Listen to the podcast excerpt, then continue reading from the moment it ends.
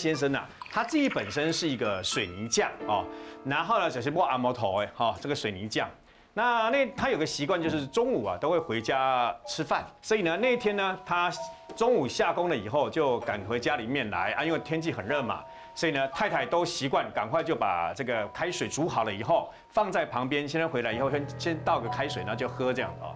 那么那一天呢，潘先生回来以后一样循往例，就是把开水倒进去以后呢，喝下去以后没多久，嘣，口吐白沫倒地了，哎呦，口吐白沫倒地，然后。刚巧那一天呢，因为刚好是假日，所以呢，他的女儿回家来，看到爸爸倒地了，很紧张，赶快打一一九，然后赶快把他送医院，延到隔天死亡，大家就很紧张，那很难过，很伤心，但是不知道为什么，啊这时候呢，一些亲人就来帮忙，因为都住在附近，亲友都住住在附近，所以潘家的这个。大哥啊，大哥已经去世了，留下一个独生子，那么就是这个死者的侄子啊，也来帮忙，然后妹婿也也来帮忙啊，大家都来帮忙啊，帮忙呢料理后事的时候呢，口渴嘛，所以呢各倒了一杯茶也喝下去。大哥的独生子跟妹婿就喝了这杯茶以后，啪，两个倒了，一样送医院，两个也死了，死了三个，哇塞。然后潘先生呢，他的儿子跟其他的这个。朋友呢，总共四个人呐，也有喝，但是一喝噗就把它吐出来，因为觉得那个水怪味，怪味是吧？吐出来而已哦，就这样而已哦。四个人也送医院，你知道吗？可见那个毒性是非常强的，是造成三死四伤哦。这逮起多少条啊？跟谁结怨？七个人呐，这重大的事情啊！警方就问他们家的人说，这几个人不约而同都喝过水，所以呢，就赶快采集了他们家的水。为了安全起见，除了水之外呢，连他们家的这个米饭，就是煮好的饭菜，全部都送验，就没想到在水里面，在饭里面，不约而同都验出了氰化物。哦，有人毒，有人下毒。那到底是要只杀潘先生一个人呢，还是要杀很多人？不知道。然后警方就开始专案小组就调查，因为多待机嘛，这专案小组就调查了。调查以后发现说。他们家在南头这个地方啊，算是比较朴实的，所以平常没有什么结怨呐。那没有结怨的情况下，是谁会下这么狠的一个毒手？也不是望族，也不是，不是，就一般的老百姓这样而已哦。那时候警方就想，一定是认识的附近的亲友，你知道吗？不知道什么事，所以邻居跟亲友啊就聊天，也先不打草惊蛇，先不做笔录，就先问一问，跟记者一样。哦，问出了一个端倪，是他死者的第四个弟弟，跟死者之间呢，曾经为了这个一块地，我就为他们，因为都住在旁边嘛，那为了一块共有的一个地啊，这个地可能是这个爸爸他们的相关的啊，为了这块地有所认为说要分家产，有所纠纷，那么这个四弟呢，曾经认为跟哥哥讲说啊，你那块空地啊，能不能让我在你盖好的这个房子旁边呢？养猪，嗯，哦，那个块空地，反正你现在没用嘛，能不能养猪？那你想想看，我刚好盖了一个新房子，你旁边就是猪圈，会臭嘛？对啊，所以不要拒绝，不给四弟养猪，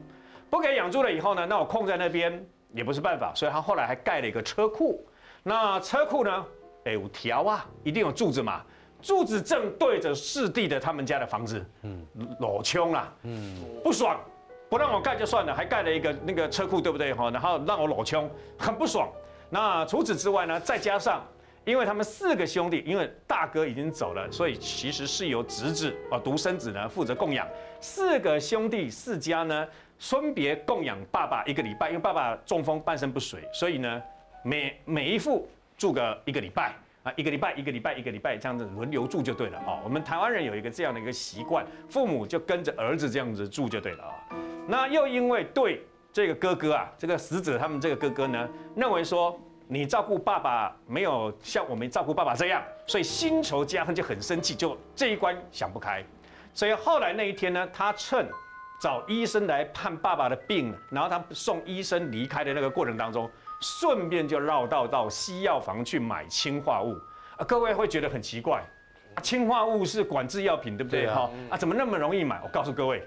以前台湾人习惯买氰化物去干什么？毒鱼啊，对，毒鱼。所以呢，你只要跟这个相关的西药房的老板熟，他是私底下会偷偷卖给你的，你知道吗？那因为这个四弟呢，他本身跟药房老板很熟，所以就私底下就跟人买了一些氰化物带回家。回去以后，因为他知道哥哥嫂嫂都去工作，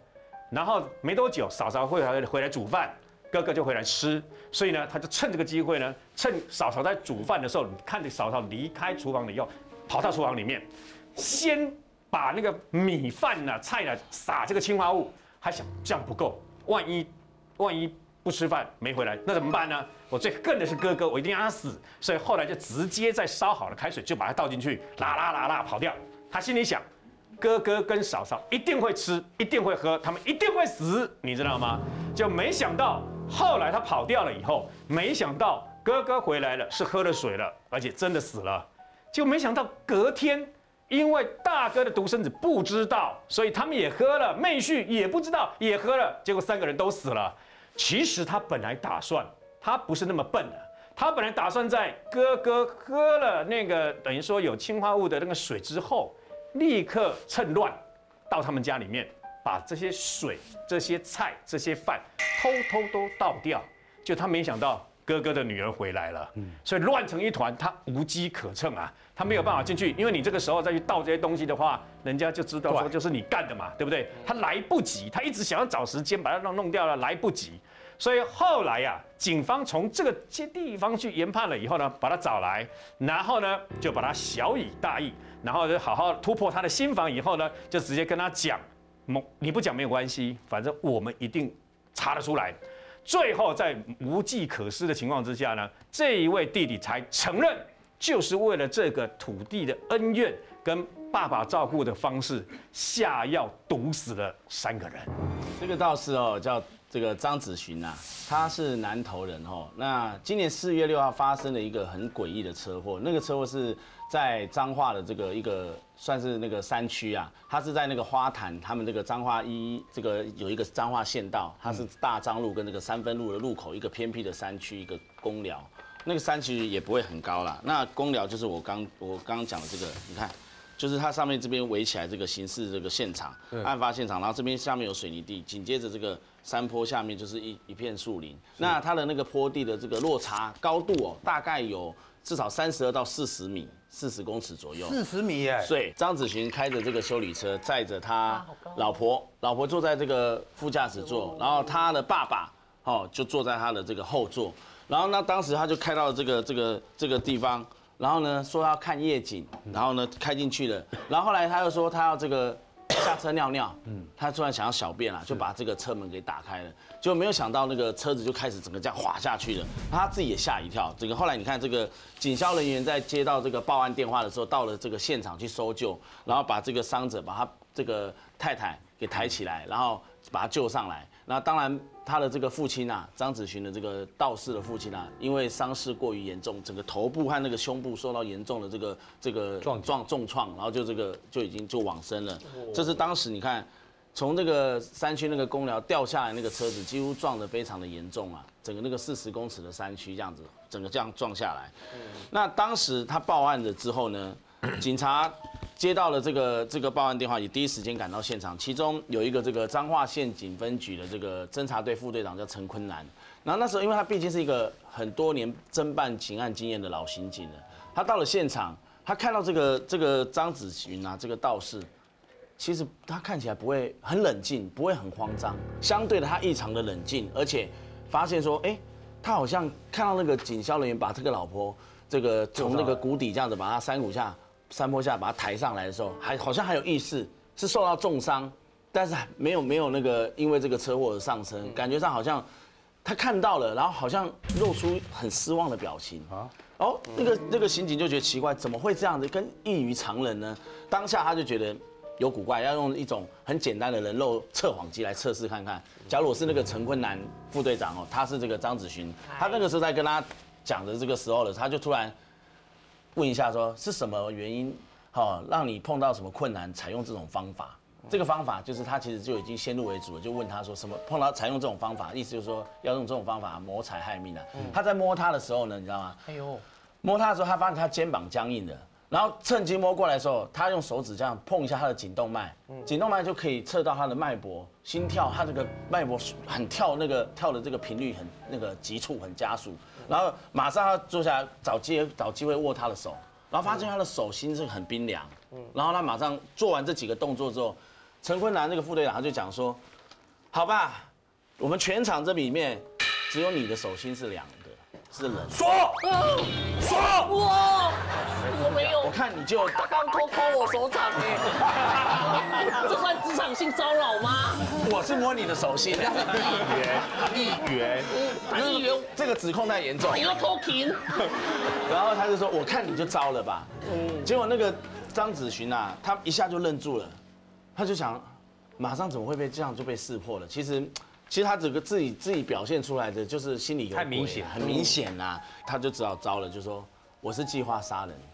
然后就然后但是还要编一一套故事哦。他说他为什么要计划杀人？因为他的爸爸是失智，然后呢。他的妈妈过去得了这个心脏病，他自己是有糖尿病的这个病史，然后他他妈得了心脏病，然后来住院啊，住院治疗之后，后来往生了，基县的医院庞大的医疗费，然后呢，他加上他爸爸也失智，也需要医疗，所以家里债台高筑，所以呢，他这个这个跟地下钱庄借了大概六百多万元，然后还拿房子去抵押，抵押了之后呢，还有四百多万元还没有还，然后呢，他去年七月其实就帮那个他老婆，那时候七年七月，他们是去年九月结婚，这是发生在今年四月的事情。去年九月结婚前两个月，七月份的时候，他就帮当时还是他女朋友的这个老婆啊，帮保了这个意外险，意外险保三百万，然后呢也帮他的爸爸保一百五十万的意外险，加起来就四百五十万，然后加上他开那个车子掉下的这个山谷里面哈，那如果这个车子一个人的这个乘客的这个身故险啊，一个乘客是两百万，爸爸跟老婆加起来就四百万，所以四百万加四百五十万，如果发生这个事情顺利的话，他可以领到八百五十万元的保险费。八百五十万，所以当然大家都哪知道，对那么大声。那这个这个钱他想说他领到了之后呢，他说他把他们后事办好之后，钱还一还，他会随着他爸爸跟老婆一起下去，就是全家就下一起撩楼梯，就是全部都跟着走了。他自己是这样讲。那警方就觉得其实他讲的说法还是有一些破洞，比如说。他自己家里面的那个乡亲啊，他家在南投民间那边新街村的这些乡亲就跳出来打他的脸啊，就说他的说法根本就是乱讲，他妈妈根本这个当时住院没有积欠医院的这个医药费，而且呢，这个张子勋啊，他的本名叫张振发，他爸爸也没有失智，四月六号那个那个车祸意外害他爸爸往生的那一场车祸，其实前一天他爸爸还到这个南投民间他们那附近的村子里面那边早餐店买早餐。而且这几十年来都是他爸爸买早餐给这个道士儿子，他这个儿子就是独生子嘛，就是以道士为业，买早餐给他儿子吃，所以算是一个不折不扣的啃老族。这几十年来都靠爸靠妈靠妈这样子，所以后来这整个案子判下来，其实杀害这个直系的这个亲属的确不是判无期徒刑，就是判死刑啊。但是因为他在这个法庭审理的时候，刚好他又跟法官讲说，呃，他想要求死啊，然后到时候死后之后可以判他死刑嘛，判死刑求死之后，他可以把这个他的器官捐出来啊，做大体捐赠什么等等。后来法官就针对这一点，最后在最近啊，就判他这个无期徒刑，所以才把这一个道士张子勋谋财害命，想要把自己的亲生父亲和他的这个老婆都给害死的这个整个阴谋，全部都是个揭穿了。是太狠了。